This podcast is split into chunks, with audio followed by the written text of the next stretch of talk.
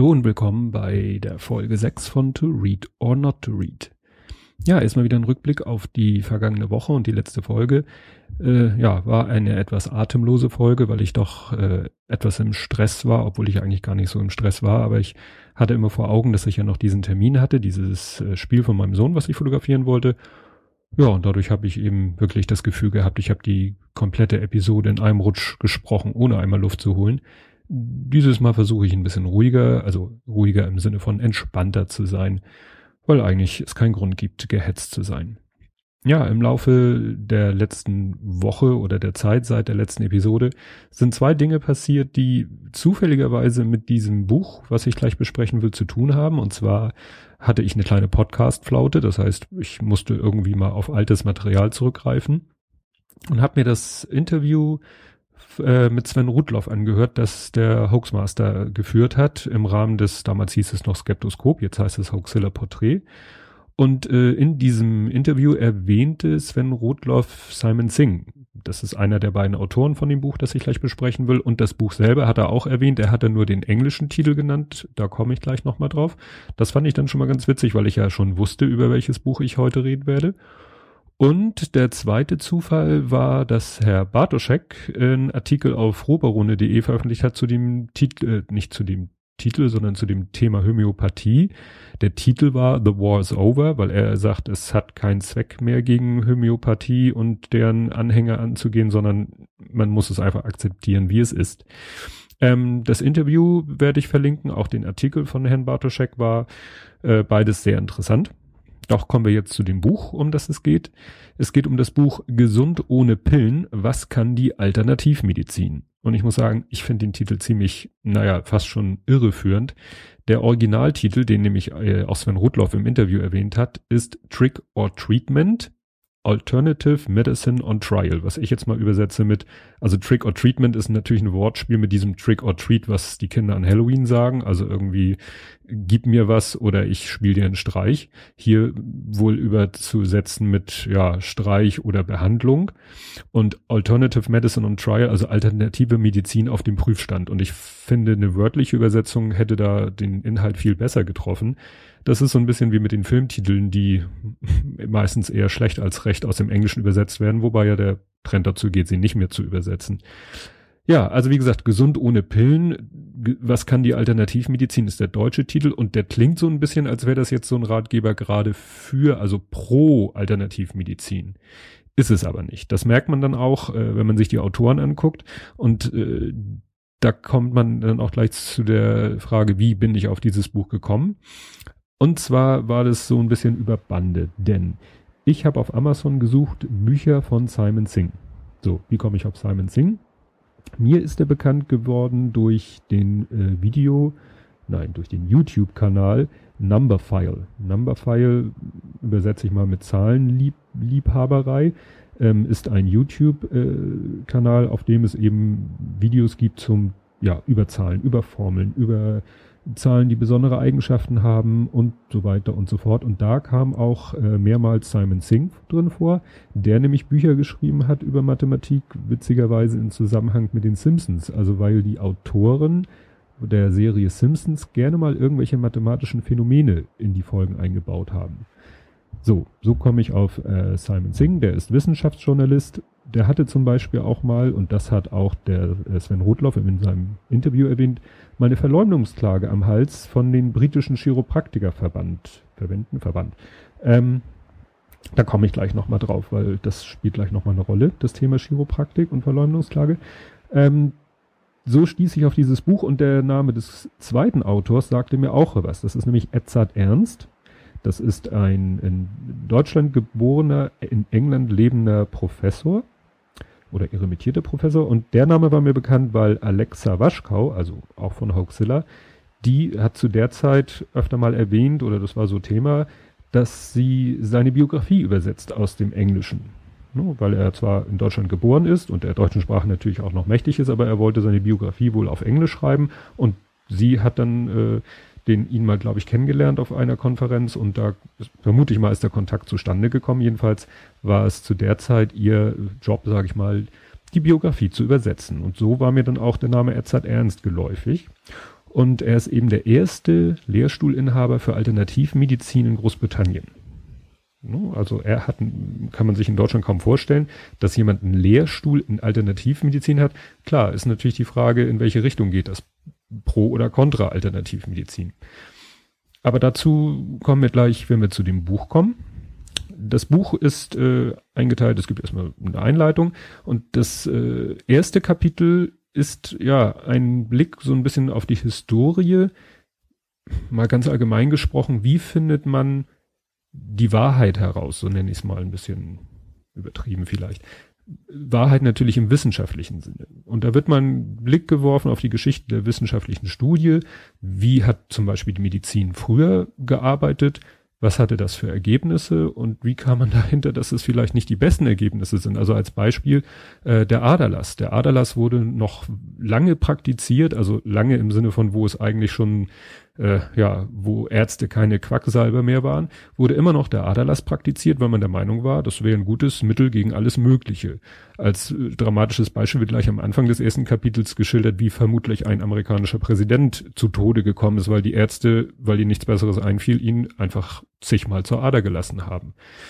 Und das ist eben so ein Beispiel dafür, wie eben die Medizin manchmal wirklich schwierig, äh, auf schwierigen Wege erkennen musste, dass irgendeine Methode gut oder in diesem Fall eher nicht gut ist. Und das ist sehr, sehr spannend zu sehen, auch an anderen Beispielen, wie eben sich mit der Zeit das System oder die, die Methode entwickelt hat, dass man mit Hilfe einer Studie, also mit wirklich äh, durch ja, geregelten Tests rausfindet, ob eine bestimmte Vorgehensweise in der Medizin positive Erfolge oder Ergebnisse liefert oder nicht. Und das ist sozusagen dann die Basis für die kommenden äh, Kapitel. Und die gehen dann so erstmal die, die wichtigsten Themen durch, die man so in der Alternativmedizin kennt. Also es kommt äh, als erstes, also im zweiten Kapitel als erstes das Thema Akupunktur. Und das wird da eben ganz sachlich beleuchtet und wirklich äh, mit einer offenen Herangehensweise geschildert, kann Akupunktur funktionieren oder wie soll sie funktionieren und dann äh, anhand von Studien eben funktioniert sie ja oder nein. Und dann gibt es eben ein ganz sachliches Ergebnis. Nein. Ja, das nächste ist dann die Homöopathie. Ne, die wird dann genauso durchexerziert. Deswegen ne, auch diese, dieser Artikel von Herrn Bartoschek, klar, alle wissenschaftlich kritisch denkenden Menschen wissen, Homöopathie funktioniert nicht, aber sie ist halt trotzdem noch ein, ein, ja, fast schon ein Wirtschaftsfaktor. Das dritte Thema, und da komme ich wieder zurück zu dem, was ich schon über, als es um Simon Singh ging, ist die Chiropraktik. Dazu muss man wissen, also wir in Deutschland kennen Chiropraktik so, ja, das ist fast jeder Orthopäde ist äh, im Nebenberuf, sage ich mal, Chiropraktiker. Und das sind die, die, wenn man sich irgendwie mal verknackst hat, einen wieder zurückknacksen, die Wirbel wieder in eine Linie bringen, damit es nicht auf den Nerv drückt. Ja, aber in den USA und in äh, Großbritannien sind Chiropraktiker auch äh, so, dass sie sagen, ja, ich knack auch mal irgendwo oder ich drück auch mal irgendwo und damit mache ich deine Magenschmerzen weg, obwohl es für, für da eigentlich gar keinen Zusammenhang gibt, also jedenfalls für evidenzbasierte Mediziner keinen Zusammenhang gibt. Und das führte eben auch dazu, also deswegen ist die Chiropraktik in äh, Amerika und in Großbritannien eben etwas anders zu sehen. Und da gab es eben dann auch Simon Singh hat nämlich in einem Artikel geschrieben, das wäre bogus, also das wäre Blödsinn, das funktioniert nicht, jedenfalls nicht dieser Aspekt der Chiropraktiker. Und dagegen haben die eben eine Verleumdungsklage angestiftet und das ging über mehrere Jahre. Und am Ende hat er gewonnen, hat ihn aber trotzdem eine Stange Geld gekostet. Ja, im nächsten Kapitel geht es dann um pflanzliche Medizin, also diese ganzen Sachen, äh, was fällt mir jetzt ein? Jetzt fällt mir Johanniskraut und äh, ja, was es alles so an pflanzlichen Mittelchen, Wässerchen gibt. Und da ist es so, dass dann auch mal, da kommt dann so eine Liste mit verschiedenen Sachen und da wird dann auch mal gesagt, wirkt, wirkt so halb oder wirkt sogar gut. Also wirklich nicht so pauschal, das kann alles nicht funktionieren, sondern wirklich ganz akribisch analysiert, was geht, was geht nicht. Ja, dann äh, im sechsten Kapitel geht's dann nicht mehr, also da ist das Thema dann erstmal durch, wir die Sachen auf den Prüfstand zu nehmen, sondern da geht's dann um die, um, um die Erklärung, warum das Buch, das steht nämlich vorne, warum das Buch Prinz Charles gewidmet ist. Und das war mir auch völlig neu. Prinz Charles ist ein ganz, ganz großer Fan der Alternativmedizin. Also der ist sozusagen persönlich davon überzeugt, dass es alles irgendwo funktionieren kann und äh, stößt auch immer wieder irgendwelche Studien an, die das dann doch mal bitte belegen sollen. Und über dieses Thema ähm, haben sich dann auch äh, er und Edzard Ernst sehr zerstritten. Ne? Also das wird da auch nochmal erwähnt. In dem Kapitel geht es dann auch zum Beispiel immer darum, die, die Top Ten der Schurken, wenn es eben um die äh, Werbung kon äh, nee, pro Alternativmedizin geht. Und auf dieser Top Ten der Schurken ist auf Platz eins, also sind auf Platz eins die Prominenten. Und das gab es ja vor kurzem, war ja diese eine, was war sie? Ich habe den Namen so vergessen auf jeden Fall die eine Dame, die so pro, äh, nein, Contra impfen war. Ich komme heute mit Pro und Contra durcheinander. Die war so gegen das Impfen. Und das war nun gerade eigentlich abgeebbtes Thema. Und vor wenigen Tagen ging durchs Internet das Thema ja Jim Carrey, der Komiker, der ist auch gegen Impfen. Und da fragt man sich echt, in was für einer Welt leben diese Menschen. Gut, die haben andere Sorgen als wir, die haben, äh, ja, wenn sie den beruflichen Erfolg und dadurch auch Reichtum haben, ganz andere Baustellen zu beackern als wir Normalsterblichen. Aber dass das dann dazu führt, dass die auf so schräge Ideen kommen wie Impfen ist scheiße, das kann ich persönlich nicht nachvollziehen. Ja, danach kommt nochmal ein Anhang und da ist dann kurz knackig, so meistens eine Seite pro Thema, sind 37 alternative Heilverfahren aufgelistet, also ja, was es noch so alles gibt, Fußreflexzonenmassage und was es alles auf dem Markt so gibt. Und das wird alles kurz abgehandelt, welche Studien es gibt, zu welchen Ergebnissen die gekommen sind, so dass man wirklich fast für jede Alternativmedizin da hinten nachschlagen kann und jemanden, der vielleicht, den man überzeugen möchte, sagen kann, hier, da sind die Fakten, wobei ja manche Leute da ziemlich faktenresistent sind. Ja, also zusammengefasst ein sehr interessantes Buch, sage ich ja eigentlich meistens über die Bücher, sonst, ja, ich lese auch mal in, uninteressante Bücher, über solche habe ich bisher aber noch nicht gesprochen, kommt vielleicht auch noch mal. Gerade das erste Kapitel fand ich sehr, sehr spannend wegen der Historie der medizinischen wissenschaftlichen Studie. Und es war mal schön, das alles so versammelt zu haben und nochmal auf einen Schlag lesen zu können, was ist denn nun dran an diesen verschiedenen Methoden der Alternativmedizin.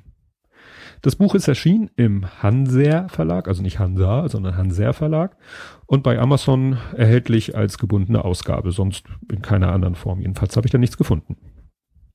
Ja, das soll es für heute gewesen sein. Ähm, Ausblick auf die nächste Folge. Ich äh, will nur so viel verraten. Das ist wieder ein Buch, was ein bisschen auch in meine persönliche Geschichte reinspielt. Ähm, ich sage nur Stichwort Wunder. Das soll dann erstmal reichen als Hinweis. Und dann hoffe ich uns, hoffe ich, dass wir uns in einer Woche wiederhören. Tschüss.